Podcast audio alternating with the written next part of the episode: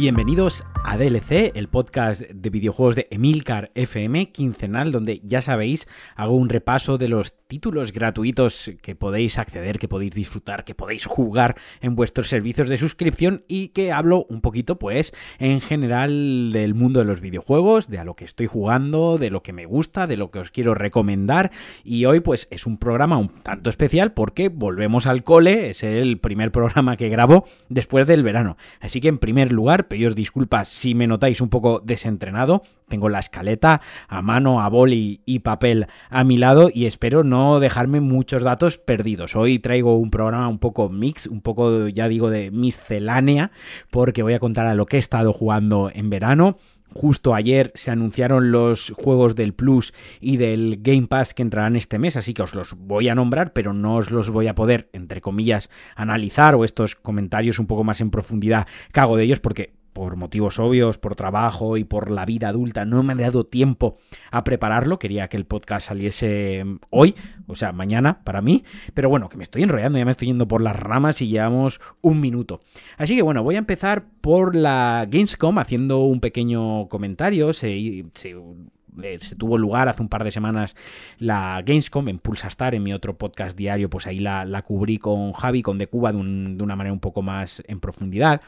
Y yo me quedo con un par de cosillas bastante interesantes que se anunciaron para Xbox. Por una parte, el tema de la fecha de salida de, de Halo que se dio a conocer, no en el evento de Microsoft, sino en el evento de Geoff Killing, pero bueno, eso fue un bochorno, fue un disparate, pero cositas interesantes que se venían al Game Pass, sobre todo me quedo con que Xcloud en Navidades, bueno, en Navidades ellos dijeron en Holidays, que yo lo interpreto como Navidades, puede ser diciembre, puede ser enero, o puede ser que lo retrasen hasta marzo, pero con el Game Pass Xcloud, el juego en la nube de Microsoft, llegará a Xbox One. A mí esto me pareció una noticia cojonuda, porque si tenéis una One, pues podréis jugar a juegos de nueva generación. Eso sí, a través de, como digo, el juego en la nube, pero oye, es una manera de ejecutarlos. Y además, los juegos se podrán ejecutar o se ejecutarán ya a 60 frames, que actualmente no se ejecutan a, no se ejecutan a esa frecuencia de imágenes. Yo lo he estado probando este verano. Eh, tengo aquí apuntado en la escaleta, es cloud, lo he probado, eh, así que os voy a hacer, pues bueno, no un análisis, porque yo os digo, está en fase beta, yo lo he probado desde un Mac, o sea, desde Safari, y luego lo he probado desde un equipo Windows, desde Chrome.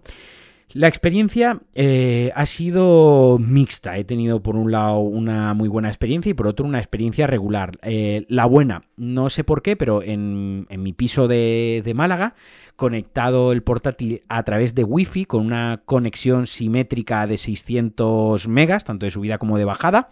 Los juegos se me ejecutaban perfectos. Estoy jugando a Forza Horizon 3, eh, que sí que es un juego que, requiere, ahí sí que se nota muy rápido el film, porque es un juego de velocidad, ¿no? Y al final cuando vas muy rápido con el coche, si giras, frenas, tal, el, el tiempo de reacción tiene, tiene que ser perfecto, tiene el timing tiene que ser perfecto. Estuve probando The Ascent, que ahora también hablaré de él un poquito. Eh, también iba muy bien, no había delay, no había ningún tipo de retraso, más allá del que llevo yo incorporado mío. También estuve probando Gears of War por probar un shooter, también se jugaba muy bien y ahí no tuve ningún problema. Sin embargo, en casa de mis padres, que tengo la misma conexión, 600 megas simétricos, incluso por wifi, no iba bien del todo, se pixelaba muchísimo la imagen, tenía rasco, o sea, cuelgues, por así decirlo, cuelgue, sí que había bastante delay, sí que lo notaba como casi un segundo entre que yo intentaba girar el coche y giraba, así que me compré porque mi portátil no tenía eh, no tiene puerto Ethernet, así que le compré un conector USB Ethernet y lo probé por, por, directamente por cable enchufado y más o menos la experiencia bastante similar yo ya no soy un experto en redes, ni siquiera soy un experto en informática, ni siquiera soy un experto en la vida, bastante me da con respirar y no cagarme encima muchas veces, así que a lo mejor muchos de vosotros lo estáis escuchando y me estáis diciendo, bueno, Marquino, es que puede ser por el, por el servidor, puede ser por la compañía, la compañía es la misma, la que me da internet en un piso y en el otro, eh, puede ser por, bueno, pues mil cosas técnicas. La cuestión es que mi experiencia de usuario, que creo que es lo que nos importa de verdad, no fue exactamente la misma. Ahora, desde Safari, solo lo pude probar en el piso de Málaga con un MacBook y la verdad que también funcionó perfectamente. ¿Qué más cositas? Perfecto, muy bien. Eh, lo tengo aquí apuntado para que no se me olvide. Tema pad. Eh, jugué con el pad de Xbox, el original, perfecto, y jugué con el pad de PlayStation 5 a través de USB, conectado con USB, y con el pad de PlayStation 4 también conectado por USB, perfecto en las tres circunstancias. Obviamente con el de Windows es muy cómodo, sobre todo desde Windows, porque le conectas el pincho USB eh, y wireless ya directamente funciona. Con, el mando de PlayStation me tuve que bajar un pequeño programita, que eso pues ponéis tutorial, eh, mando PS4 Windows o PS4 Mac, y ya os digo, yo soy muy torpón para la informática y lo, lo pude hacer, funcionar en tres segundos y perfecto lo que sí que me ha matado un poco y lo que sí que le pongo ahí un punto negativo es que, por ejemplo, está uno de los juegos a los que se puede acceder desde el servicio son los Sims es uno de los que he notado, he notado esta pega, esta queja que tengo principal. Eh, y es que, por ejemplo, los Sims, que es un juego de teclado y de, ratón, principalmente ratón, como lo que estás ejecutando es la versión de consola realmente, pues te obliga a jugarlo con pad. No, lo, no, detecta que estás jugando desde un navegador un ordenador, por lo tanto te deja ejecutar. No, o sea, lo que estáis jugando son versiones de consola. Otra cosita que no me ha gustado es que, por ejemplo, en The Ascent, eh, no, en, en, Forza Horizon, en The Ascent sí que me dejó, pero en Forza Horizon no me dejó cambiar el idioma. El juego se ejecutaba totalmente en, en inglés y no había menú opciones, o al menos yo no lo encontré o no estaba donde está en, la consola o en Windows. Luego me fui, ejecuté el juego en Windows, porque lo podía ejecutar igualmente, en el, en el PC de sobremesa y, y, no estaba en el mismo sitio. O yo me he perdido algo, o a lo mejor es que no deja cambiar ciertas opciones. Esas son las pegas que le he visto principalmente a lo que he podido probar, ya os digo, del xCloud. Fuera de eso, me encanta, mm, creo que va a ser el futuro para muchísima gente, incluso en uno de los grupos que tengo del podcast Cliffhanger, que muchos, bueno, pues me escucharéis en Cliffhanger junto a Alex Liam, y si no, pues hacedlo. En uno de los grupos que tenemos con los oyentes y demás, una persona hackeó la, la Switch y consiguió ejecutar xCloud en la Switch a través del navegador. Entonces estaba jugando a juegos de Xbox Series X en la Switch. Además la conecto al, al, dock y los estaba ejecutando en la televisión. O sea, me parece una chulada y me parece no el futuro de los videojuegos como tal, pero me parece una opción muy interesante, sobre todo ahora cuando se va a poder ejecutar de una Xbox One, o sea, una consola que la tenéis tiradísima de segunda mano, la podéis tener, yo que sé, en el salón, en la oficina, bueno, yo es que tengo consola en la oficina, pero ese es otro tema que, hablaremos otro día, el, el, tema de tener una consola en la oficina para cuando tengo una hora libre en la hora de la comida o una hora muerta, jugar, pero bueno, lo he dicho así como la cosa más normal del mundo, como que todo el mundo tiene consolas en la oficina, pero bueno, me habéis entendido, en el apartamento te va de viaje, en la casa de tu novio, de tu novia o en casa de tus padres, pues te dejas una One y oye, con el juego en la nube ejecutas juegos del Game Pass. Hasta ahí mi experiencia con Xcloud, seguiré probándolo, os seguiré contando más, por supuesto. Y ahora vamos a hablar de cositas que, que, tenéis ya en el Game Pass, que ya se han metido durante este verano. Y lo primero que tenemos que hablar es de Hades. Hades es un roguelike de perspectiva cenital de Supergiant Games, que lo analicé en Pulsa Star con mi amigo Miguel, con Blanco. Hablamos largo y tendido de él. Os remito al episodio para que lo escuchéis. Pero no os voy a dejar así. Lo que os puedo decir que es uno de los mejores roguelites de los que yo he jugado en mi vida. Es un auténtico juegazo, un mimo increíble con un desarrollo de personajes, un apartado visual eh, increíble, o sea, tiene un trabajo detrás y es un juego súper, súper adictivo. Es un pozo, es una droga de la que cuesta mucho salir. Los roguelites, ya os he contado alguna vez, o los roguelites, da igual, o sea, es una pequeña diferencia dentro del propio género. Son estos juegos que, que no tienen un inicio y un fin como tal, no es un modo historia, haces runs, haces tries, haces intentos en los cuales pues tú empiezas con tu personaje digamos sin ningún tipo de ventajas y conforme vas avanzando por las mazmorras, en este caso son como pequeñas mazmorras o niveles, vas obteniendo ventajas, algunas ventajas que se quedan de manera ya para siempre en tu personaje, que te hacen digamos para entendernos subir de nivel y otras ventajas que son efímeras, que simplemente duran durante esa run. Os pongo un ejemplo en Hades. Pues en Hades, por ejemplo, consigues pues unas bolitas moradas, ahora unas lágrimas moradas, no exactamente sé qué nombre tiene, pero consigues unos puntos moraditos, ¿de acuerdo? Unas esquirlas, eso, no me salía, consigues unas esquirlas moradas. Esas esquirlas se te quedan, entonces, tú haces una run, digamos que se te da muy bien esa run, se te da estupendamente y consigues 100 esquirlas y te las quedas, se te las ahorras, haces otra run y se te da peor y mueres en la segunda mazmorra y solo has ganado 5 esquirlas. Pues esas se te quedan y no las pierdes. Ahora empiezas una run y obtienes una mejora que es un 25% de daño crítico cuando atacas por detrás a los enemigos. Vale, pues esa mejora se te queda. Ahora obtienes en la siguiente mazmorra otra mejora que te dice un 25% más de esquirlas. De acuerdo, ahora tienes otra mejora que te dice que los desplazamientos rápidos además también dañan a los enemigos. Perfecto, vas obteniendo esas mejoras. Cuando mueres, esas mejoras las pierdes. Es decir, que cuando empieces una nueva partida ya no las tendrás. ¿Qué tendrás? Las skills que mantienes y con las cuales puedes desbloquear pues que tengas 51 puntos de vida, 52 puntos de vida, donde puedes desbloquear nuevas armas, donde puedes desbloquear mejoras pasivas y activas. Y esas sí que se te quedan. Entonces ahí es donde está la verdadera magia y donde está el verdadero desafío. Y por eso estos juegos enganchan tanto. Porque eh, realmente empiezas y son durísimos, el principio es muy duro pero al final vas a llegar al último boss, ¿no? La gracia de estos juegos es superar bosses, superar mazmorras, superar jefes. Al final te vas a pasar el juego, digamos, entre comillas, porque aunque derrotes al jefe final, pues luego puedes volvértelo a pasar muchas veces, todas las veces que tú quieras, para mejorarte a ti mismo, hacerlo más rápido, hacerlo sin morir, haciendo consiguiendo, consiguiendo cierta arma y demás, ¿no?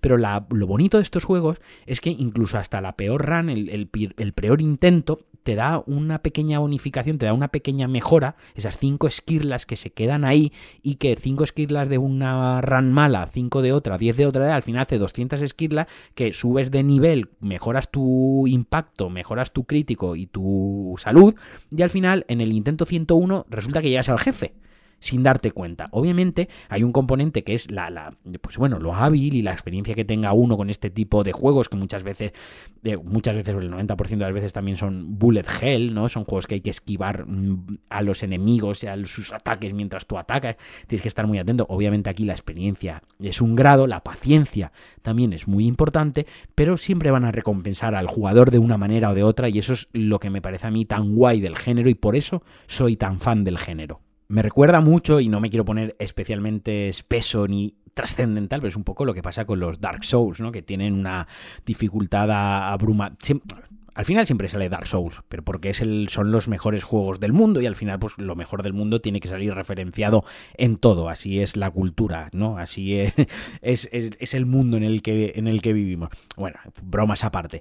Eh, Dark Souls tiene una dificultad endiablada, y, pero si tú intentas 100 veces pasarte un enemigo, a la 101 lo vas a conseguir. Y si no lo consigues a la 101, lo conseguirás a la 130, pero lo conseguirás. Habrá otros jugadores, como por ejemplo en mi caso, que a lo mejor al tercer intento lo conseguimos. Y otros que necesiten 300 intentos. Pero en esos 300 intentos aprenderá los patrones de ataque de enemigo, a lo mejor consigue, él da otra ruta y consigue un bonus que le ayuda. Bueno, bueno, al final lo acabas consiguiendo. Y creo que eso es lo bonito de los juegos. Y creo que ahí es donde los juegos tienen que trabajar la dificultad, ¿no? Hace poco se, reabrió el debate, un debate inexistente para mí, que era la de la el de la dificultad de los videojuegos, ¿no? Si deben de tener modo fácil o selector de dificultad o tal. Eso me lo dejo apuntado para un DLC recurrente de estos, a lo mejor que, tenga una quincena donde no tenga mucho que contar y, quiera traer algo de chicha y dar un poco más mi expresión, me lo, me lo dejo ahí a un lado.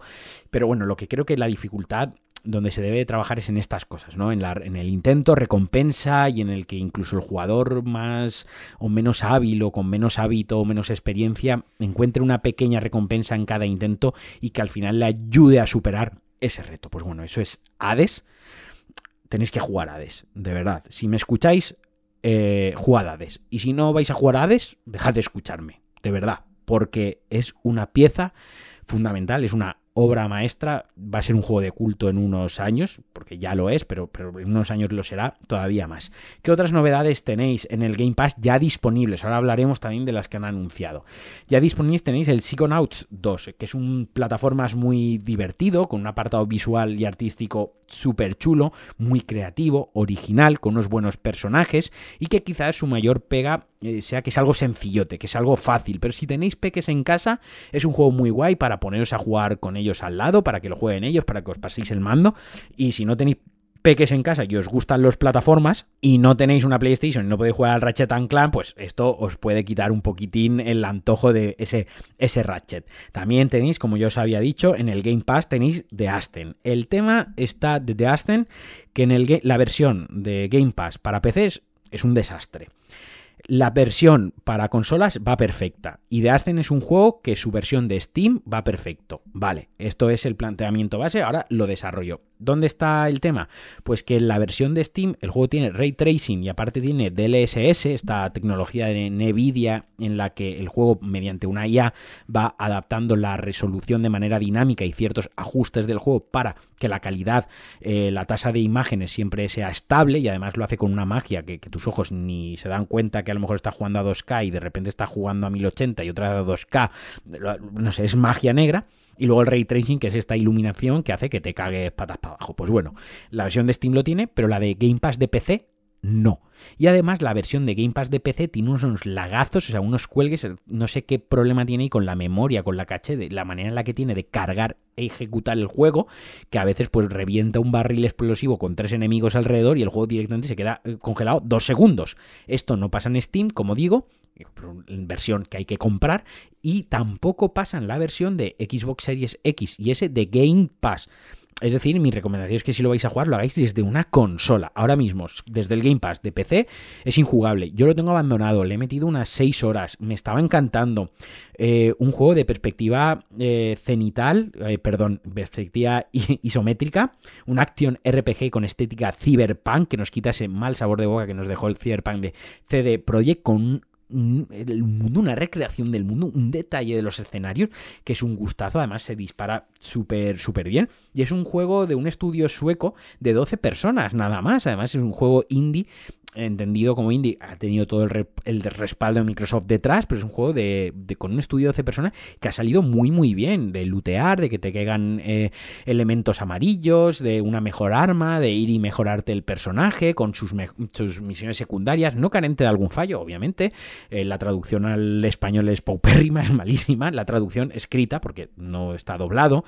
Eh, el mapa es un caos total, aunque me sonó leer de que iban a ajustarlo en algún parche posterior pero vaya, que es un juegazo, es una droga dura que a mí me ha jodido mucho lo que ha pasado con la versión de Game Pass, como os digo, y no lo voy a comprar en Steam porque porque joder, yo creo en el Game Pass, yo estoy suscrito, yo pago mi mensualidad todos los meses. Esto no es una cuestión de, de, racanería, de decir, ah, pues no te compro el juego porque yo lo quiero gratis en el Game Pass. No, gratis no es, yo pago Game Pass y apuesto por el servicio y creo en el servicio y tampoco me lo voy a descargar pirata. Quiero decir, esto es como si yo eh, pago Netflix, pongo una peli de Netflix y esa película no se carga a 4K y va a 1080. Y yo digo, ah, pues ahora me voy y me la bajo a 4K y la pirateo porque no, pues bueno, mm, yo lo que quiero es que me ofrezca un buen servicio porque creo de verdad en este servicio y quiero que triunfe este servicio.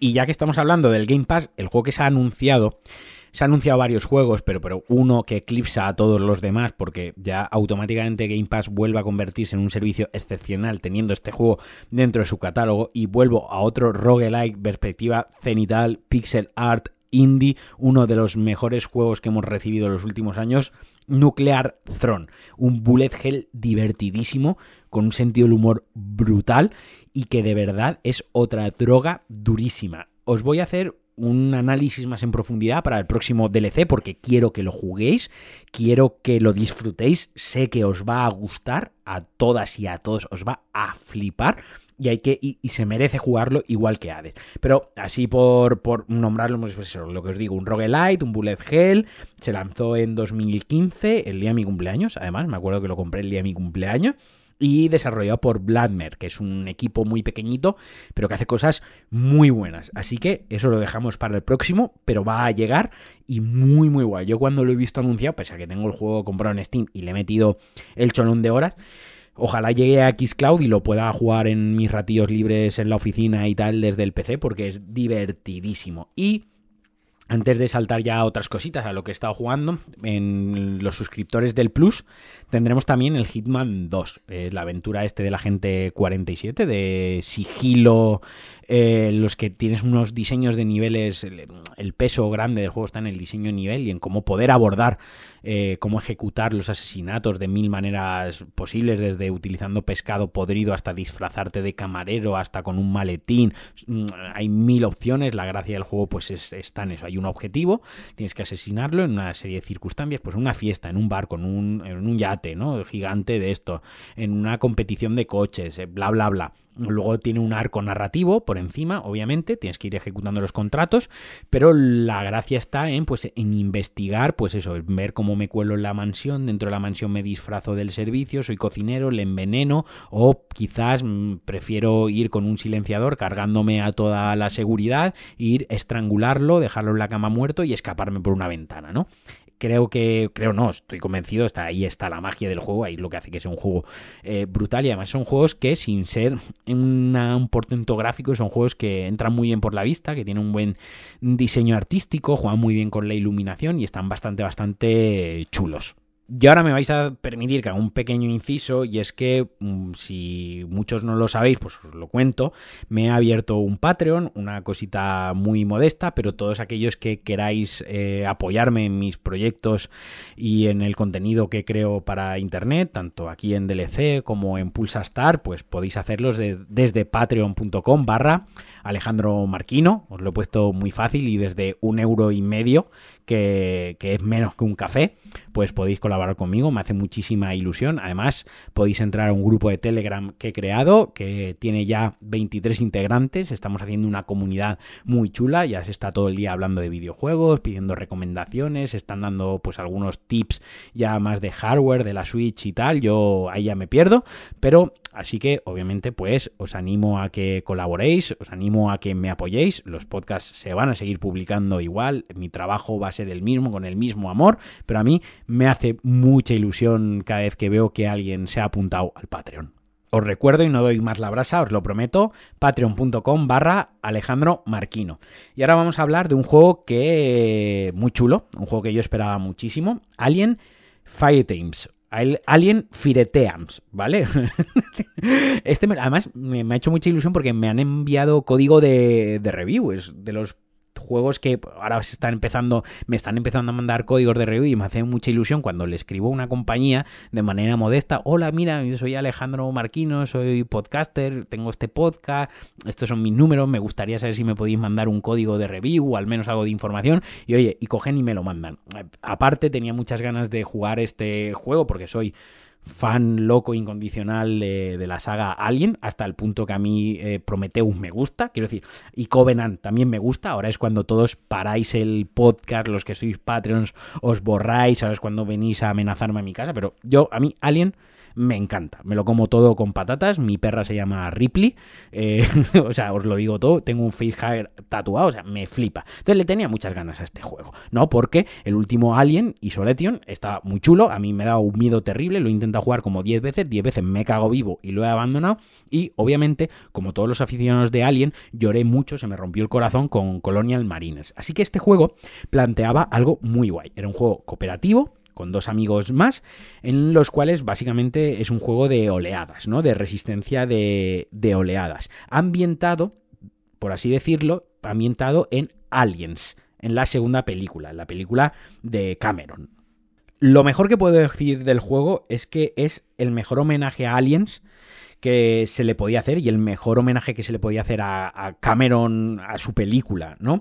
Es divertido, extenso, es fiel y es respetuoso a la franquicia. Eh, los, las armas, la estética, los escenarios por los que nos movemos, de verdad, de verdad que te meten de pleno en la película. Además, las oleadas de cómo vienen los aliens nos recuerda mucho a la película, esa tensión que se vivía cuando venían las oleadas y veías a los marines espaciales, a los marines coloniales, que son los que encarnamos, es lo que manejamos en el juego. El gameplay es bastante bueno, tiene un buen gameplay, eh, tiene un buen sistema de progresión y como os digo, la ambientación está muy guay y además el lore, entre comillas, está chulo, porque no solo visitamos, digamos, bases coloniales o naves espaciales, no os quiero hacer más spoilers, pero sí que hay cierta parte del lore del universo que visitamos. Se han sacado de la manga algunos tipos de aliens, lógicamente, porque es un videojuego, y, matar xenomorfos básicos a cholón, en plan de que te vienen 50 y les disparas en recto y los ves explotar y les ves tirar ácido y tal, está guay, pero claro, tienen que ir metiendo enemigos élite, por así decirlo. La estructura del juego, básicamente, para que os una idea, las misiones son muy básicas, son como ir del punto A al punto B dentro del, del, escenario y llegas y, por ejemplo, pues hay una puerta bloqueada. Pues tenemos que reiniciar el sistema. Vale, voy a ponerme a reiniciar el sistema. Nos llevará tres minutos. Oh, se están acercando, tengo señales en el radar. Se están acercando enemigos. Preparaos. Y el propio juego, el propio juego, cuando vas a ejecutar a lo mejor el sistema, darle al botoncito a la puerta, te dice, van a venir enemigos. Y tienes pues lo típico, la caja de munición la caja de, salud para recargarte la salud y luego pues a veces, a veces, pues por ejemplo hay torretas, ¿no? Puedes poner una torreta que tiene munición en un lugar estratégico para que te cubra el flanco derecho, por ejemplo. Luego entre los, los tres integrantes del grupo además hay clases, puede haber un healer, un tanque, alguien que haga más ataque, más support y, y demás. Aquí hay un tema importante que decir, que es que el juego se tiene que disfrutar con amigos. Yo lo he jugado solo, porque, pues bueno, no os ha dado el caso de que no lo he podido jugar con nadie, y sí que es cierto que el juego te autocompleta a los otros dos jugadores con la IA. Aquí hay un detalle guay que son androides. Eh, los androides que se ven en toda la saga. O sea, no han, no han puesto a otro enemigo, a otro aliado humano controlado por la IA. Han tenido la gracia de, ya que es una IA, te pongo un androide. Ahí, bien por ellos, pulgares arriba. Me ha gustado ese detalle.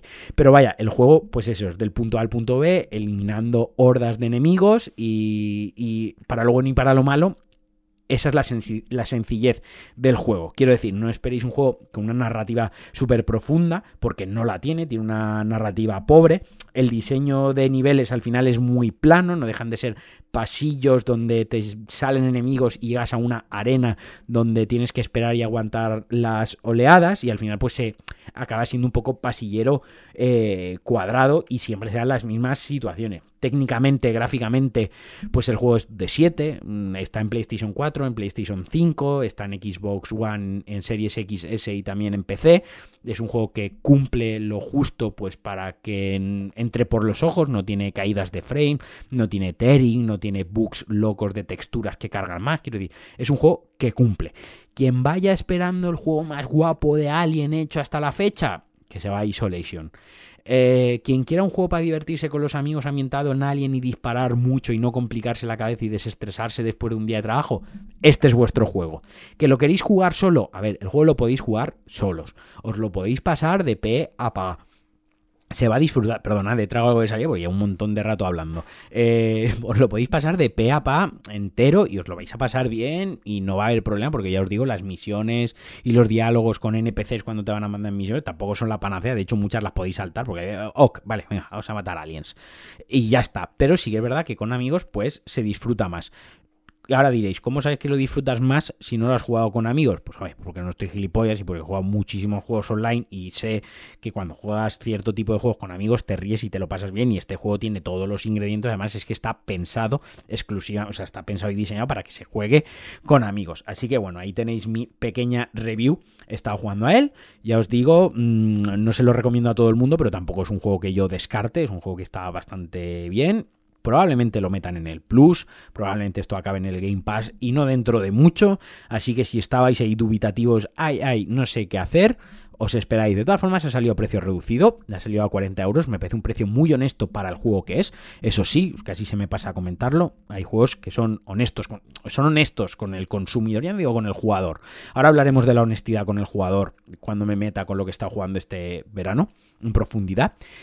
Sino ya honestidad con el consumidor, con el cliente, con el comprador, ¿no? Y creo que este es un caso de honestidad. Es un juego que sale a 40 euros porque saben que el juego no es un triple A, saben que el juego es lo que es, además saben que es un juego que necesitas que se lo compren tus amigos y que mejor manera de tenerlo a, a mitad de precio de lo que salen los juegos ahora que el del estándar de los 70, 80 euros. No es lo mismo que con tres amigos, hostia, nos pillamos el Alien, venga, ¿cuánto vale? Hostia, tío, 80 pavos, es que me viene mal. No es lo mismo que 40 euros. Y además, si juegas, por ejemplo, en PlayStation 5, en Xbox no sé cómo está la panacea porque ni lo he investigado, ni me interesa, ni, ni va conmigo. Pero en PlayStation 5, ahora que se pueden compartir eh, cuentas de manera legal, o sea, que la propia consola te da la opción, pues oye, por, otro amigo te lo compras, son 20 euros cada uno y el tercer hueco, pues oye, que te lo rellene con matchmaking o que te lo rellene con un Android, yo qué sé, eh, y ya está. O sea, que está muy bien.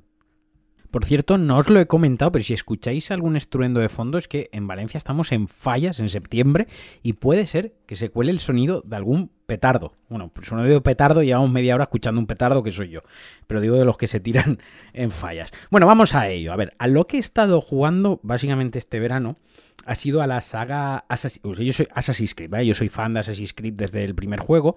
Soy consciente de sus virtudes y soy consciente de sus carencias, o sea, perfectamente, y me gustan con esas virtudes y esas carencias.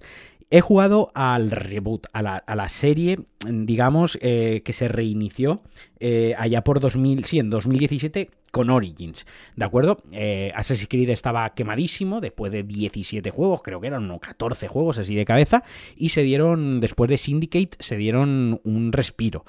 tuvieron el Unity ambientado en París, que era una chulada, o sea, creo que es el juego a nivel ambientación, si no el que más, el segundo mejor que salió desastrosamente mal a nivel técnico porque se rompía por todas partes, pero luego lo arreglaron. Después salió Syndicate, que era el de Londres, donde ya podías manejar a dos personajes, titubeaba con esa idea, pero la fórmula estaba quemadísima y se dieron un respiro. Así que en 2017 se lanzó Origin, un juego que cambiaba bastante las bases de lo que era la propia franquicia y apostaba por un juego más con toques RPG, tenías, ya podías lootear, tenías piezas de equipo eh, mejores, o sea, básicas, moraditas, amarillas, ya tenías que craftear mejoras, tenías que cazar o tenías que recolectar ciertos elementos por el escenario para poder construirte mejoras, tenías lo mismo, pues herreros, tenías eh, vendedores que aparecían durante cierto tiempo para ciertos eventos, muchísimas misiones secundarias, un mapa dividido por zonas de nivel y un combate que sin llegar a ser exactamente lo mismo copiaba o se asemejaba un poco a la fórmula de los Dark Souls. Un botón para bloquear, para fijar al enemigo, eh, los gatillos, mm, los bumpers derechos R1 y R2 o RB y L, L no hostia, no me acuerdo, es el Xbox, bueno, da igual. Voy a hacer alusión al de es que soy demasiado pipero, soy demasiado Sonyer, lo siento. R1 y R2, ataque débil, ataque fuerte, con L2 sacabas el arco, con R2 disparabas el arco y con L1 pues bloqueabas, ¿no? O hacías parry. En el caso de Origins con el círculo es que el sistema de combate en cada, cada una de las posteriores entregas, ha sido Origins, Odyssey y Valhalla, lo han ido cambiando, han ido cambiando los controles, pero básicamente el sistema ha sido el mismo. Parry, eh, fijar enemigo, unas habilidades con un cooldown que podías utilizar y las podías asignar, en plan, pues eh, una carrera con una embestida.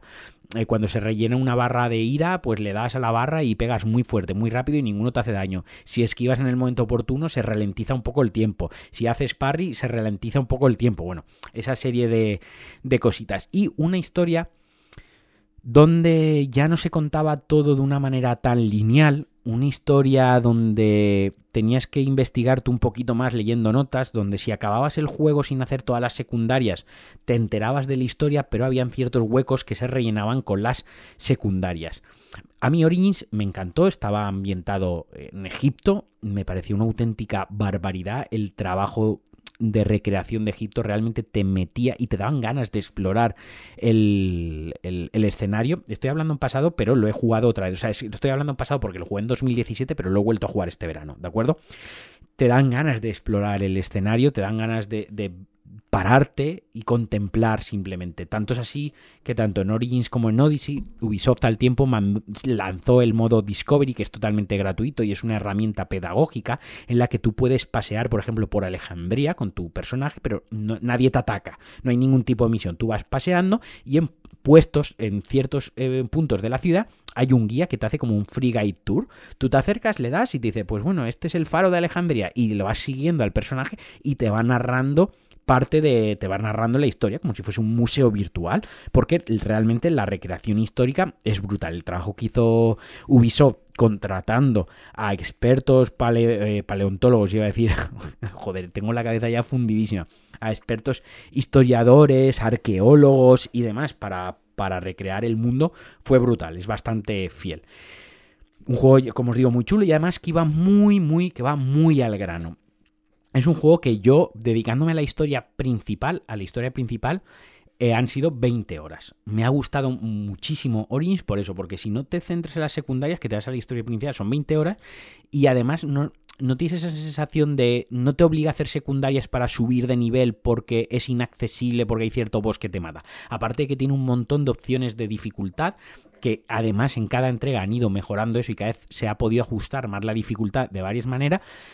Puedes ajustar, por ejemplo, la dificultad del combate, puedes ajustar la dificultad de las áreas, en plan de, pues mira, normal, pues en las áreas van a tener el nivel de los enemigos, por ejemplo, esta área es para nivel 34, si tú tienes nivel 29 te van a dar pal pelo. Pero hay una opción que te da que tú cuando llegues a un área, si tú eres nivel 29, los enemigos pueden estar un nivel por encima o uno por debajo tuyo. O sea, puede ser nivel 30 o nivel 28. Y hay otra opción que directamente te dice los enemigos estarán 5 niveles por debajo tuyo. Entonces sabes que te vas a pasar el juego. Pero a la vez puedes poner que el combate sea difícil. Entonces le das un poco de reto. O sea, es bastante configurable, eh, bastante personalizable en este aspecto y eso me gusta mucho. Como os decía, además se urdía una trama en Origins que, como decía su propio nombre, daba origen a la hermandad de los asesinos. Y además urdía muy bien la trama con engaños, con personajes. Bueno, pues está ambientado al final de la. al, final del apogeo eh, de Egipto. Porque ya estás en. Eh, Ptolomeo es, uno de los personajes, de Ptolomeo y Cleopatra, que fue ya el declive del imperio egipcio. Eh, cuando ya, bueno, es que tampoco me quiero meter aquí con rollos de historia, porque me voy a meter la pata seguramente, pero vaya, cuando se hicieron amiguito de los romanos. Pues tú llegas en ese periodo de la historia, con personajes como yo, pues salen algún emperador romano, sale Cleopatra, eh, está bastante guay. Y, me estoy perdiendo un poco. Total, eso, que hay una. Está muy urdido ahí, pues hay muchas eh, intrigas de palacio, traiciones y demás. Y tienes que ir asesinando a ciertos objetivos que tú no conoces, que tienen pues el cocodrilo, el hipopótamo, la rata, la zarigüeya, que son apodos para gente de una orden secreta, que eso luego evolucionaría con el paso de los años en la orden de los templarios, que son los malos de los primeros Assassin's Creed, pero en este aquí todavía no tienen un nombre como tal, aquí es una sociedad que la está liando y que quiere controlar por a, base de, un fascismo y un total vamos absolutismo de en el mundo que todo el mundo todo todo el planeta siga un mismo orden mundial y que ellos lo controlen. Bueno tienes que luchar contra eso pues con una subtrama ahí detrás porque es un Medjay eres un protector del pueblo egipcio también te traicionan y tal. Bueno la cuestión muy chulo. Puedes explorar tumbas dentro de las pirámides. A mí ese me encantó, ese me encanta. De hecho, es mi favorito de la trilogía del reboot. Luego me pasé a Odyssey. Yo lo tenía pendiente porque en su día, cuando salió Odyssey, lo compré, jugué dos horas y lo abandoné. ¿Por qué? Porque en ese momento no me hizo clic. Odyssey evoluciona, toma un camino más hacia el, el, RPG, es un juego más RPG, un juego en el que el combate se siente menos físico, una cosa de Origins bastante chula es que el combate se siente muy físico, tiene mucho feeling, y en Odyssey el combate se siente un poco más rollo, entre comillas, rollo WoW, ¿no? O sea, rollo MMO, de muchos enemigos, spamear, spamear ataque, spamear ataque, spamear ataque, y cuando tienes la habilidad que ya has hecho el cooldown, le tiras la habilidad, y él mientras te va pegando, hacéis ahí un intercambio de golpe, también tiene parry, en este caso no había escudo, era parry o esquiva, y se, movía más, pivotaba más hacia, hacia, ese punto. Lo que tenía Odyssey, lo que tiene Odyssey, el punto fuerte es que está ambientado en la antigua en la antigua Grecia, en 500, 500 años antes de Cristo, yo digo antes de Cristo, pero en el juego me gusta mucho que dice antes de la era común, no se, no se meten en, en términos religiosos, 500 años antes de la era común, y además es un juego que empiezas, literalmente, empiezas jugando en la batalla de las Termópilas controlando a Leónidas. Esto no es spoiler, esto es literalmente, en cuanto inicias el juego, lo primero que pasa, ¿vale? El, el juego parte de la batalla de las Termópilas con Leónidas. A partir de ahí se desarrolla una historia y con un mapa que es increíble. O sea, el mundo, el mundo abierto, el mapa, es una auténtica barbaridad. El protagonista de ese juego, el auténtico protagonista, es el mundo, es el mapa. El mapeado es precioso, es enorme, la recreación es espectacular. El de Egipto es muy bonito por, por el misticismo y por el, la belleza exótica que tiene Egipto, ¿no? Como, como tal. El eh, Odyssey es que es una auténtica burrada. Vuelven los barcos, que ya están en Black Flag, con lo que ello conlleva y es que tiene recreado todo el fondo submarino, o sea, es como que el mapa está por arriba, pero submarino también, o sea, puedes bucear con, con tiburones, que eso a mí me dio un miedo increíble, con templos submarinos, chulísimo, y donde además la trama ya de la sociedad secreta iba un escalafón más arriba, va un escalafón más arriba, y está muy guay porque mientras en Origins a todos los objetivos que tienes que asesinar te los encuentras en la historia principal, aquí no.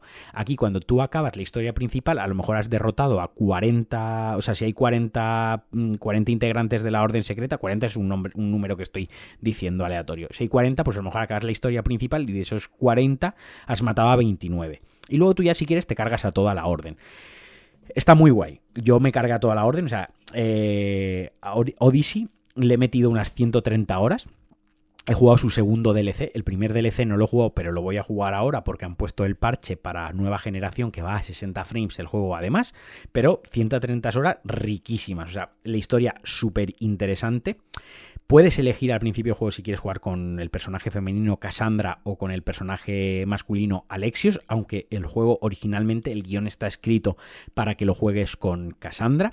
Puedes tener romances con un montón de personajes, hay elecciones con 5 o 6 finales diferentes, o sea, el final digamos absoluto es el mismo pero dentro de ese final, pues, o sea, el juego acaba igual, pero acaba de una manera más triste o menos triste. El tema de los ISU, todo el tema de la ciencia ficción está súper, súper, súper bien integrado. En Origins estaba muy bien integrado, estaba muy guay, pero no se le daba mucho peso. En Odyssey se le da un peso enorme y está súper bien integrado. Hay bestias mitológicas, hay batallas reales que, que, se libraron realmente en la historia y son bastante fieles. Hay muchos personajes históricos muy guays de conocer, muy bien desarrollados. Y es un juego que me ha encantado. No al nivel de Origins, porque ya os digo, Origins es un juego más contenido, que va más al grano, y creo que eso a veces más no es mejor. Y es algo que Valhalla, el último juego, lo pone en manifiesto.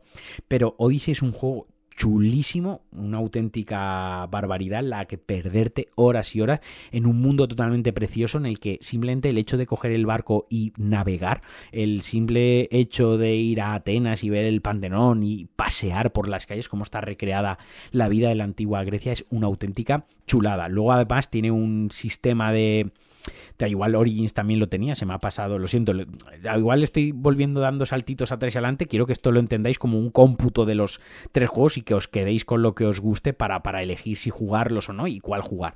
Un sistema de, de búsqueda eh, de estrellas al, estilo GTA, ¿no? Si la lías mucho, pues mandan unos mercenarios que te buscan activamente y te dan pal pelo. Además, unos mercenarios muy chungos. No rollo GTA, que es policía, que van siete coches de policía detrás tuya, pero sí que ponen una recompensa a tu cabeza. Y sí que van uno, unos luchadores, o unos enemigos élite, que suelen estar bastante subidos de nivel y te suelen matar en cuanto te. O sea, muy duros. Son bastante duros. En en Origins no te puedes librar de ellos, o sea, simplemente tienes que huir, tienes que dejarlos y escapar. Y en Odyssey, por exigencias del guion, por el juego, porque tú, eh, tú encarnas a una Mistios o a un Mistios, depende de tu elección, es decir, una mercenaria o un mercenario de la época que los existía. Entonces le ponen precio a tu cabeza y tú puedes pagar la recompensa y que dejen de perseguirte. O bien puedes cargártelos, huir a otra zona del mapa, eh, porque puedes estar en Esparta y te puedes ir a Atenas. Y bueno, pues cuando en Esparta se les pasen el enfado a las 10 horas de juego, vuelves allí y ya no te están buscando. Pero ya te digo yo que si te quedas en Esparta y no pagas la recompensa, te acaban matando. Y si la lías, primero te persigue uno, luego te persiguen dos y te pueden llegar a perseguir cinco a la vez. Si te persiguen cinco a la vez, date, vamos, está aniquilado totalmente. Es una cosa que me gustó muchísimo, muchísimo del juego y que me lo pasé, me lo pasé muy bien. Además, eh, otra cosa que tiene es bastante coherencia porque en Origins, estoy hablando de Origins y Odyssey juntos, primero porque se lanzaron uno en 2017 y 2018, Valhalla llegó en 2020, los estoy tratando juntos porque tienen muchas similitudes y Valhalla es el que se desmarca para mal de, de estos dos, ¿no? Y tiene mucha coherencia, mucha narrativa, eh, ¿Os acordáis cuando se puso de moda el término asqueroso este de la disonancia ludonarrativa? Vale, pues esto lo han cuidado mucho en Origins y en Odyssey. Porque en Origins, como os decía, tú eres eh, un Medjay, tú eres un protector de Egipto. Los Medjays eran protectores como policías, digamos, que independientemente del, del faraón que hubiese o la faraona que hubiese en ese momento mandando en Egipto, ellos protegían al pueblo. Para que os una idea, Eh, si habéis visto La momia de Brendan Fraser, pues el, que le ayuda, que al principio parece malo, que va detrás de él y al final le ayuda, lo dice varias veces en la película, es un Medjay, ¿vale? Pues esa es la figura. Por lo tanto, tú no puedes matar a inocentes. Si tú vas a una persona random y te la cargas, te dice, cuidado, que esto te desincroniza del Animus. Eh, si te cargas a 3 o 4, te reinicia la... Es como si te hubiesen matado, ¿de acuerdo? Pues tienes su coherencia, joder, eres un protector, eres... Eh, estás por encima de... No estás por encima del faraón, pero tú estás por encima de, del bien y del mal en el sentido de, de, que tú tienes que proteger al pueblo, independientemente de quién mate tú te sirves al pueblo, tú sirves a Egipto como tal. En Odyssey, sin embargo, al ser una mercenaria, tú puedes ir por la calle y matar a quien te dé la gana. ¿Que quieres robar, que le quieres robar al tendero el dinero que tiene ahí porque sí? Pues te lo cargas. Si robas y matas a inocentes, pues te persiguen y te dan caza y le ponen precio a tu cabeza. Eso me gusta mucho eh, porque me parece muy coherente con el papel que estás encarnando, ¿no? Entonces tú puedes decidir ser un micio pues más cabrón tener menos escrúpulos e ir matando por ahí y, o no, o pues decir, pues oye, voy a comportarme, voy a matar solo a quien se lo merezca o quien yo crea que se lo merece o quien me indique el juego. Otra cosa que me gusta mucho de Origins y de Odyssey es que el sistema de misiones secundarias tiene un detalle muy guay y es que si, por ejemplo, tú vas por el mapa paseando y ves una pequeña fortificación de enemigos, donde siempre hay tesoros dentro, o sea, dentro de las fortificaciones siempre está, pues mata al capitán, libera, no siempre, pero suelen ser objetivos dentro dentro de la propia fortificación tiene varios objetivos, que es recoge todos los tesoros que tienen escondidos, mata al capitán o a los capitanes, eh, libera a los enemigos, por ejemplo, a los prisioneros, por ejemplo, ¿no? Cuando tú haces esos tres objetivos te da como la fortaleza como completada. Tú puedes hacer simplemente el de robar los tesoros porque quieres robarlos e irte, pero puedes completarlos todos. Pues a lo mejor ves una fortificación, tú entras ahí, coges los tres tesoros, los cuatro tesoros, el tesoro y te cargas al capitán. Ya está, y tú continúas tu juego. Resulta que a las tres horas dices, voy a hacer unas secundarias. Vas pasando por el mapa y ves una secundaria. Te acercas a la secundaria y a lo mejor es una mujer que te dice, oh, eh, el capitán del ejército ateniense está esclavizando a mi pueblo, es un cabrón, es un putero que viene aquí, nos jode, nos roba, se emborracha y encima mata de vez en cuando. Eh, te pago 100 monedas para que vayas y lo mates. Y en ese momento salta una línea de diálogo de tu personaje que dice, pues mira, ya me he encargado de él. Y en ese momento te la da por completada la secundaria. Esto me parece una chulada porque a mí me como que me invitó mucho a cuando veía ciertos puntos de interés en el mapa, digo, venga, voy a meterme en el mapa, voy a hacerlo, porque si luego me veo una secundaria y le doy, pues igual me llevo la sorpresa y mira, ya he hecho la secundaria. A mí, que hacer secundarias en los sandbox me da mucha pereza.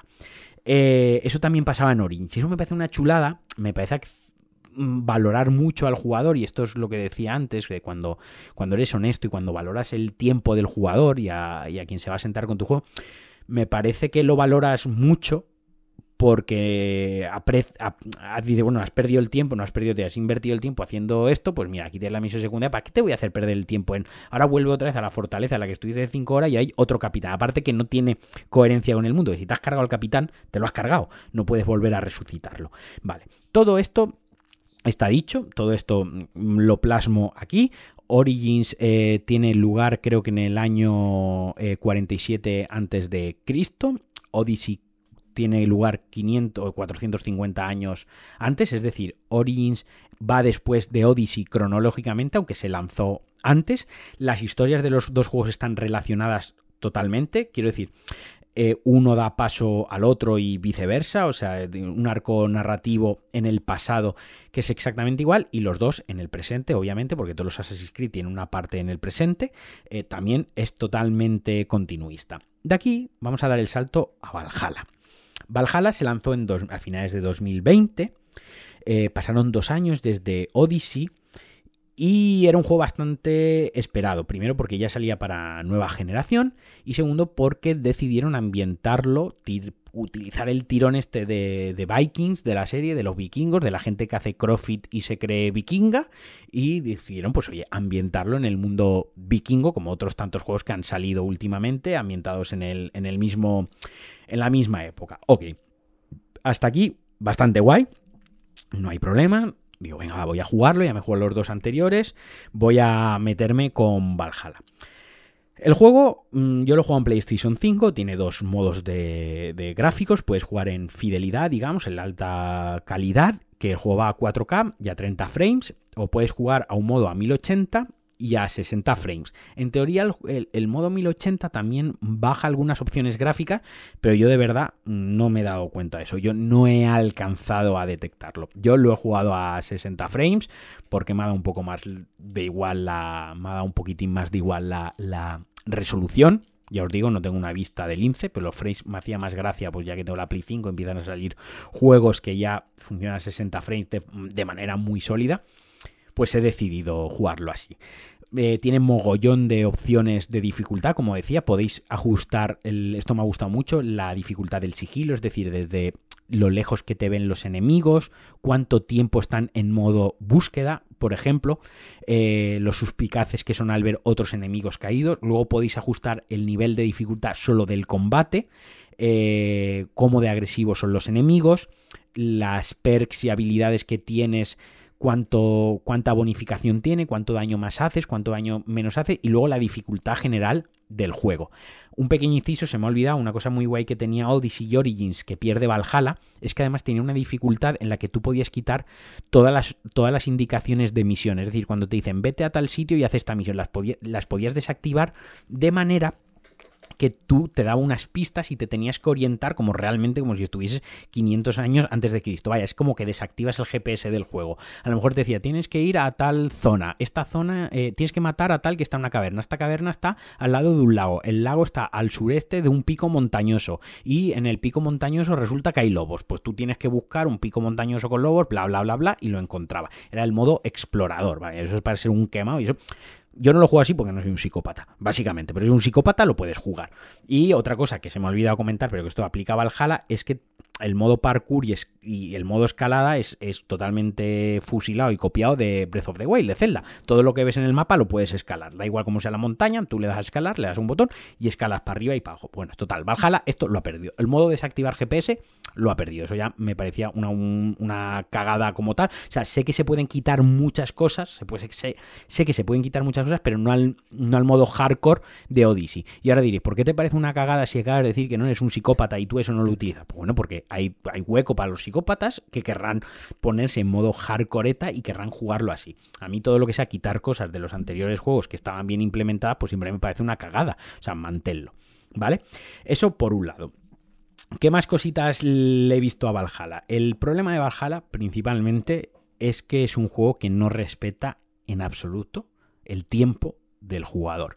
Es un juego en el que se pierden las misiones secundarias, ya no existen misiones secundarias, hay eventos en el mundo, es decir, hay una marquita, tú acercas y hay un evento. Por ejemplo, una niña que dice eh, que se le ha perdido la llave de su casa. Pues tú hay un pozo al lado, rompes el pozo, bajas, coges la llave, se la das a la niña, abres la casa y le robas lo que hay dentro. Ya está. Esos son, entre comillas, misiones secundarias, pero es que ni siquiera son misiones secundarias. Quiero decir, cuando te acercas a hablar con el personaje de señor, señor, ayúdeme, te cuenta el rollo y te puedes pirar. O sea, al principio yo no me daba cuenta si había aceptado o no la misión secundaria, porque tampoco hay un menú donde te pongan misiones secundarias y veas las que tienes pendientes. No las trata como tal, las trata como un evento dinámico, que no es dinámico porque está ahí fijo, lo puedes ver en el mapa, pero lo haces en ese momento. Entonces, ya para empezar, eso lo que, lo que ha hecho es que toda la misión principal, lo que sería el arco principal del juego, se convierta en una misión principal con secundarias metidas ahí que se nota que son secundarias. Y a lo que voy es que el juego he tardado 90 horas en pasarme, digamos, la misión principal, aunque tengo que pasarme un par de cosas más, ahora entrar en detalles, 90 putas horas, 90 putas horas, de las cuales prácticamente 50 horas, os puedo decir 50 horas, han sido misiones de vikingos, o sea, de vikingos como tal, que no aportaban nada de los Isu, de esta civilización extraterrestre que llega a la Tierra y nos crea a los humanos, que es la gracia, la putísima gracia de Assassin's Creed, es mezclar, eh, un, mezclar lo, lo clásico con, con, la ciencia ficción, que eso Odyssey lo hacía súper bien, porque todo el rato estabas viendo templos futuristas de esta civilización, diciéndote preguntas. No, aquí no. Aquí pasas 40 horas que te vas a ayudar al Harl de no sé qué a que conquiste no sé qué, porque no sé menos le ha traicionado. Que eso como una misión secundaria está guay, pero tío, si me vas a meter 40 putas horas obligadas de eso, pierde toda la putísima gracia. O a mí por lo menos me ha matado. A mí me ha matado. Porque he, he sentido que he perdido un mogollón de horas de mi tiempo. Era como, joder, estoy jugando a esto y es que cuando se pone esto interesante, cuando me van a hablar de, de, esto, de cómo, cómo conecta esto con los anteriores juegos, cómo conecta esto con la orden de los asesinos y cómo conecta esto con la orden de los templarios de que conoceremos más adelante. Aquí al final estoy llevando un protagonista que aparte es cero carismático eh, comentar que aquí puedes cambiar de hombre a mujer en el momento que tú quieras, entras en el menú y cambias la opción y ya está. Un cero carismático, el prota cero carismático con una historia cero interesante porque las historias de los vikingos al final pues, tampoco es para llevarse la mano a la cabeza de emocionante y con un mundo con una Inglaterra, porque el juego se desarrolla en un 80% en Inglaterra, no también en Noruega, pero ya no quiero hacer más spoilers porque ahí sí que entro ya en spoiler. Eh, un 80% en Inglaterra, una Inglaterra que al final es bonita, está muy bien recreada, el juego está se desarrolla en el 800 más o menos en el, entre el 740 y el 800 después de Cristo, por además pasan varios años dentro del juego. En una Inglaterra, pues sí, es bonita, tiene parajes bonitos, tiene imágenes muy, muy chulas de quedarte mirando, pero obviamente no es la pirámide de Giza y no es el Panteón, no es, es pues una tierra, pues lo que es Inglaterra, básicamente. Eh, mucho verde, mucho pasto y ya está. Y mucho río, ¿no? Tiene la gracia de la mecánica de los saqueos. Aquí el tema del luteo ha cambiado totalmente. Eh, hay muy poco equipo. Han querido que las piezas de equipo sean como más especiales. En los otros podías desmontar el equipo para obtener materiales para mejorar el equipo que querías llevar puesto y el equipo iba con tu nivel. Aquí no. Aquí además el equipo hay muy pocas espadas, hay muy pocas hachas, hay muy pocos escudos, hay muy pocos outfits, por así decirlo. Eh, los tienes que encontrar en puntos localizados del mapa. Eh, se encuentran siempre ahí, no te los dropea un enemigo, no te los dan por acabar una misión. No, o sea, tú desde el minuto uno te puedes ir a por el mejor equipo en la zona más difícil del juego y si no te matan y lo consigues, pues ya lo tienes para todo el juego y lo rompes. Y como encima hay poquito, prácticamente te pasas todo el juego utilizando... Yo me paso el juego con el mismo hacha todo el rato, porque además mejorarla cuesta mucho encontrar los materiales, porque es lo mismo, los materiales para mejorar las armas, algunos se recogen, pero luego hay otros concretos que te los da el juego cuando te los quiere dar. El tema del combate eh, se ha evolucionado, es un combate mucho más directo, es un, mucho más visceral, es mucho más brutal. Ahí sí que me ha gustado respecto a los dos anteriores el cambio que se le da al combate, pero insisto, no lo suficiente como para justificar las 90 horas que he jugado ahora y solo he visto parte del final, porque esa es otra. Te metes 90 horas, pero para ver el final luego tienes que hacer dos cosas más que no quiero entrar tampoco en spoiler, pero hay unos eventos dinámicos que hay que completarlos para que te dé otra pieza del puzzle del final y hay otra cosita que hay que hacer opcional que no te avisa en ningún sitio, que es importante para el final, de hecho lo empiezas y es tremendo coñazo y hasta cuando te acabas el juego dices, pues a ver si esto me da pistas, me rellena los huecos que me faltan en la historia.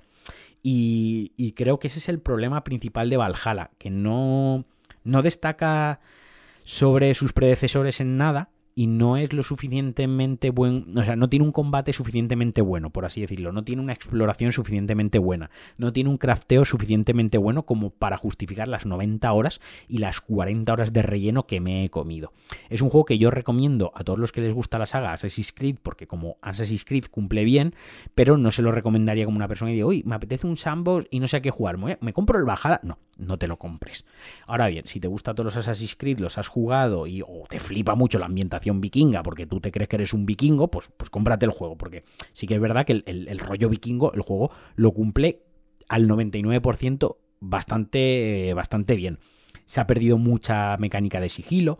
En los dos juegos anteriores podías planificar y debías planificar muy bien el sigilo, podías ser muy sigiloso y te podías hacer una fortaleza sin que te pillasen. Aquí es facilísimo que te pillen, de hecho hay momentos que se nota que el juego está diseñado para que te pillen y si que no te pillen requiere un esfuerzo por tu parte brutal de pérdida de tiempo que, tampoco merece la pena porque al final eres poderoso y aunque yo lo he jugado en dificultad, no, así no es excesivamente difícil, aunque te lo pongas en difícil. Y, eso creo que también es un, es un paso atrás, ¿no? Respecto a los dos, los dos anteriores. Aquí también hay una orden a la que eliminar, otra cagada, porque en Odyssey tú a lo mejor matabas a alguien y cuando lo matabas resulta que al lootearlo te dabas cuenta, cogías un objeto que era de la orden y decías, hostia, mira, pues vaya sorpresa, me he cargado una de la orden, no lo sabía. No, aquí no. Aquí cuando recoges todas las pistas y descubres quién es, puedes ir a matarlo. Es una cosa que no entiendo, joder, si este tío está en una fortaleza porque el de la orden dirige esa fortaleza y tú vas paseando con tu caballo, te encuentras fortaleza, entra y lo mata y al rebuscar en sus cosas tiene el colgante de la orden, dices, coño, pues me he cargado uno de la orden, que es lo que pasaba en los dos anteriores y le da cierta coherencia. Aquí no, aquí tengo que recoger todas las pistas y entonces ese tío o esa tía aparece.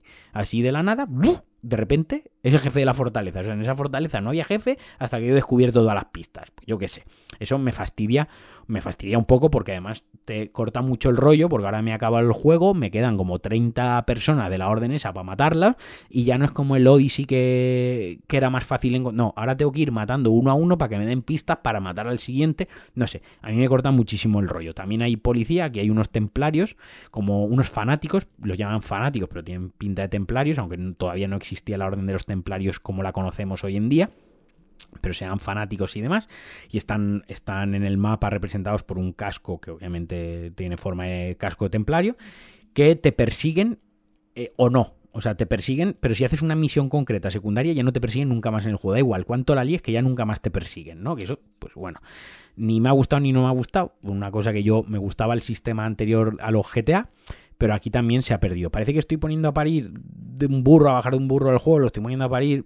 Y no es que, a lo mejor es que me ha pillado un caliente, porque justo ayer es cuando acabé el arco principal, pero es que han sido, ya os digo, le he metido 90 horas, que le he metido ganas al juego, que no estoy hablando de las 15 primeras horas, le he metido bastantes horas al juego y obviamente hay una, hay una bajada cualitativa respecto a sus predecesores y eso yo creo que es algo que siempre se tiene que castigar más todavía. Y sabéis que suelo hablar bien de casi todos los juegos. Luego el juego también está lleno de bugs, tiene muchísimos bugs en el movimiento de los personajes que se quedan, a lo mejor te está acompañando un personaje y se queda delante de una puerta y no te deja abrir la puerta. Es otra cosa muy tonta, que te toca volver a cargar el punto de partida, cosa que no me había pasado en los dos anteriores. Ya os digo, en Origins, la primera vez que lo jugué, fueron 89 horas. Más 20, estoy en 109 horas. En Odyssey, 130 horas. Llevo 250 horas entre los dos juegos. Cero bugs. 90 horas. En Valhalla he tenido que reiniciar cuatro veces, cargar cuatro veces un punto de control, cargar una partida. Pues me toca las narices también. Quiero decir, algo, algo ha fallado ahí. Ha sido un, un paso atrás. Entonces, pues bueno, es un juego. Los otros yo les daría un 8, un 9, incluso los tendría en juegazos. Este da un paso atrás. El sistema de, evolución del personaje, de subida de nivel, también es desastroso. Es como una constelación que va subiendo puntos en plan de ataque. Y cuando unes ciertas constelaciones, pues te dan una habilidad. Eh, luego obtienes las habilidades con cooldown, por ejemplo, lanzar hachas o el arpón o la, flecha con fuego, que en los otros los desbloqueaba subiendo de nivel, aquí tienes que buscarlos por el mapa, son unos libros, que lees el libro y lo aprendes, es lo mismo, o sea, puedes pasar 30 horas sin tener una habilidad nueva porque no has encontrado un libro, mientras que los otros siempre estabas teniendo habilidades nuevas porque siempre ibas subiendo de nivel. Aquí cuando subes de nivel te dan pasivas, las activas, o sea, las acciones o los, los perks activos se recogen también como las armaduras, no sé.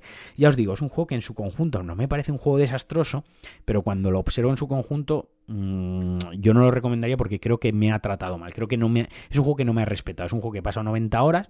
Eh, no he visto nada de misticismo, ciencia ficción, futurismo hasta que he llegado a las tres últimas horas y ya os digo, he perdido mucho tiempo por Inglaterra haciendo cosas de vikingo a medio hacer, porque esa es otra. Igual que os decía que cuando eras un Medjay no podías matar porque eras un protector del pueblo, pero cuando eras un Misthios podías matar a quien te diese la gana porque eras un mercenario, ahora resulta que controlas al mejor vikingo del mundo. O sea, vas a un monasterio a saquear el monasterio y no puedes matar a los monjes, que no es que yo quiera matar monjes por porque tenga ahí un fetiche con matar monjes, pero coño, ya que me estoy metiendo en la piel de un vikingazo, pues, pues oye, pues entro, les voy a robar todo, salen cuatro monjes, ¡ah! gritando, pues les pego cuatro hachazos. Pues no, si te cagas cuatro monjes, se reinicia la partida. Coño, no podemos ser un poco coherentes como había pasado en los dos anteriores juegos. O sea, si eres un vikingo y has ido ahí a hacer la vikingación en Inglaterra, a quemarlo todo, o sea, les puedo quemar la casa, pero no los puedo matar. Hombre, ¿qué te crees que le va a pasar dentro si se queda mientras la casa arde? ¿Qué te crees? ¿Que se va a poner moreno y ya está? Pues se va a morir también. Pues si le pego un hachazo a uno, déjame. No, pues si le pego un hachazo, mal. Eso me ha cabreado bastante. No es que yo quisiese ir pegando hachazo a todo el mundo, pero sí me apetecía ser un poco canallita, ¿no? Un poco eh, vikingo canalla, que para eso, para eso soy un vikingo.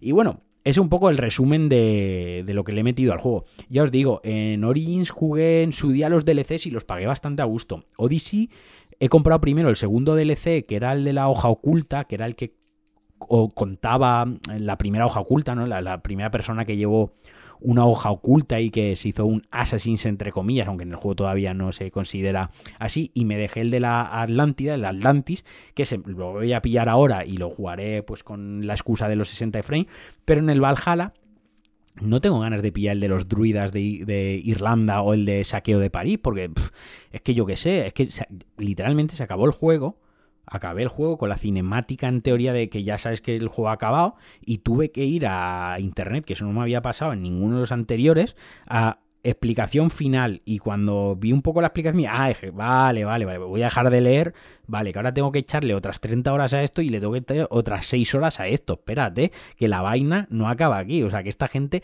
no, no tiene todavía, no me ha absorbido suficiente tiempo.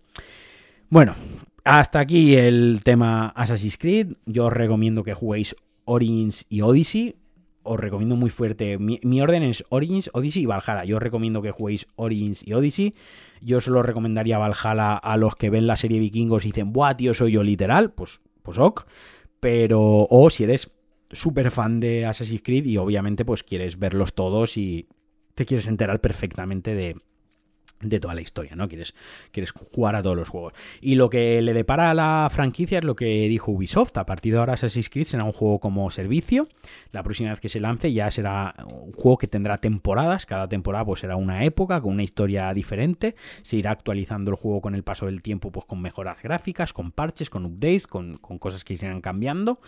Todavía no sé si eso será mejor o peor. A mí no me, no me entusiasma la idea, pero oye, si vienen así dadas, pues lo, jugaremos así, que tampoco va a cambiar Ubisoft las cosas porque yo me queje. Y a lo mejor me estoy quejando de gratis, a lo mejor luego el juego está cojonudo. Así que calma. De a priori, como digo, no, no me acaba de gustar. Esto es como lo del Pro, cuando se anunció el PES desaparece y a partir de ahora va a ser el eFootball este, que va a ser también un juego como servicio. Pues bueno, a ver cómo sale, ¿no? Y bueno, hasta aquí el regreso de DLC. Eh, espero no haberos dado mucho la chapa, espero no haberos aburrido, espero que lo hayáis disfrutado. Como siempre, agradeceros que estéis ahí, agradecer los retweets, eso me ayuda muchísimo. También los comentarios en vuestras plataformas de, de podcast favoritas, las valoraciones, eso ayuda mucho a crecer el podcast, a que llegue a gente nueva, que a gente nueva en su aplicación le aparezca como recomendado y de verdad como desde la humilde posición de quien graba esto en su habitación, os digo que hace mucha ilusión cuando alguien te da feedback o cuando lees una valoración y demás. Y nada, mandaros un abrazo muy fuerte, recordaos patreon.com barra Alejandro Marquinos si además queréis colaborar conmigo y estar en el grupo de Telegram para que charlemos de videojuegos casi a todas horas. Os mando un abrazo muy fuerte, nos escuchamos en 15 días. Habrá evento de PlayStation entre medias, haré un directo con Alex Liam en Twitch para seguir el evento y obviamente en el próximo DLC os ampliaré información, os hablaré de lo más interesante de ese evento. Un abrazo muy fuerte, que disfrutéis muchísimo del fin de semana, os quiero y adiós.